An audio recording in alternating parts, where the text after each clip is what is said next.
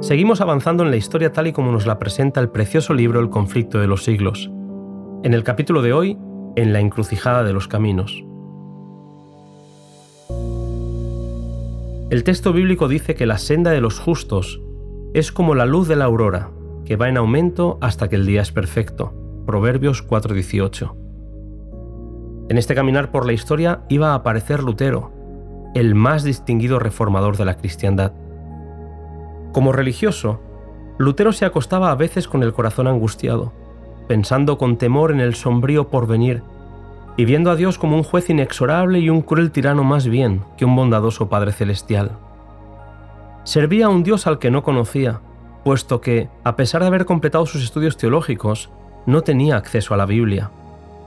Cuando descubrió una Biblia latina en la biblioteca de la universidad, un sincero deseo de librarse del pecado y de reconciliarse con Dios le indujo al fin a entrar en un claustro para consagrarse a la vida monástica. Lutero era un hombre sensible. Leer las escrituras le hacía darse cuenta de su condición de pecado y buscaba por todos los medios obtener el perdón por medio de su esfuerzo. A pesar de ello, aunque se esforzaba, su alma agobiada no hallaba alivio, y al fin fue casi arrastrado a la desesperación. Cuando Lutero creía que estaba perdido, Dios le deparó un amigo que le ayudó. El piadoso Staupitz le expuso la palabra de Dios y le indujo a apartar la mirada de sí mismo, a dejar de contemplar un castigo venidero infinito por haber violado la ley de Dios y a acudir a Jesús, el Salvador que le perdonaba sus pecados. Contemplar a Jesús otorgó gran alivio al angustiado sacerdote que comenzó a enseñar en la Universidad de Wittenberg. Fue en un viaje a Roma donde comenzó a ver la corrupción del clero y los vicios e iniquidad con la que éstos se comportaban. Su corazón desfallecía de espanto. Había en la ciudad unas escalinatas que según la tradición eran las que había subido Jesús ante Pilato. Como penitencia y tradición, Lutero las estaba subiendo de rodillas cuando vino a su mente el texto de Pablo. El justo vivirá por la fe. Romanos 1.17. Elena White escribe desde entonces vio con más claridad el engaño que significa para el hombre confiar en sus obras para su salvación y cuán necesario es tener fe constante en los méritos de Cristo.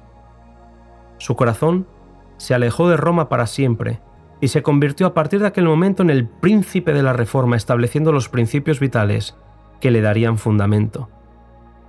Comenzó una lucha que haría temblar el poder papal en los países europeos. El tráfico de indulgencias y las compras del perdón enfurecían al reformador que veía cómo se vendían las bulas papales, no solo a favor de los vivos, sino también de los muertos. Leemos, en el instante en el que las monedas resonaran al caer en el fondo del cofre, el alma por la cual se hacía el pago escaparía del purgatorio y se dirigiría al cielo. Con estas frases engañaban a aquellos que intentaban liberar a las almas del purgatorio para ir al cielo. La predicación de Lutero condenaba estas prácticas y los romanistas condenaban el mensaje de Lutero a favor de la gracia divina como único medio de perdón. 95 tesis contra las indulgencias fueron escritas por este reformador y colgadas en las puertas de la Catedral de Wittenberg, como invitación a un debate, pero nadie aceptó el desafío. A pesar de ello, estas tesis fueron leídas y vueltas a leer y se repartían por todas partes, por toda Alemania y en pocas semanas por todos los dominios de la cristiandad. En lugar de debatir, los romanistas se ofendieron y atacaron terriblemente al humilde sacerdote alemán.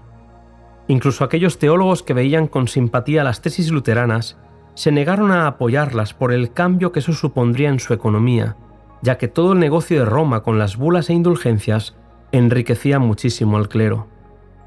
Mientras que los enemigos apelaban las costumbres y a la tradición, o a los testimonios y a la autoridad del Papa, Lutero los atacaba con la Biblia y solo con la Biblia.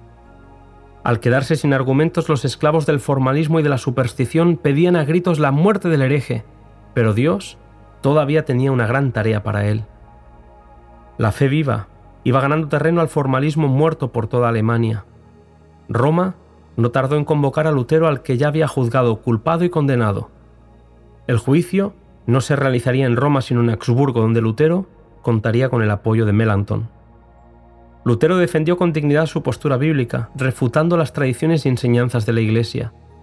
Los enemigos de la verdad ardían en rabia al ver la claridad con la que el molesto hereje presentaba sus argumentos.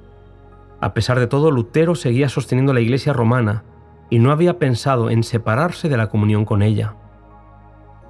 A Wittenberg cada vez llegaban más y más personas con el deseo de leer y contrastar las tesis bíblicas de Lutero. Su fama se extendió por países como Suiza, Holanda y también Francia y España. Roma decretó que fueran excomulgados todos aquellos que manifestaran apoyo al reformador, y eso era algo terrible que supuso una prueba de fe terrible para él y para sus seguidores.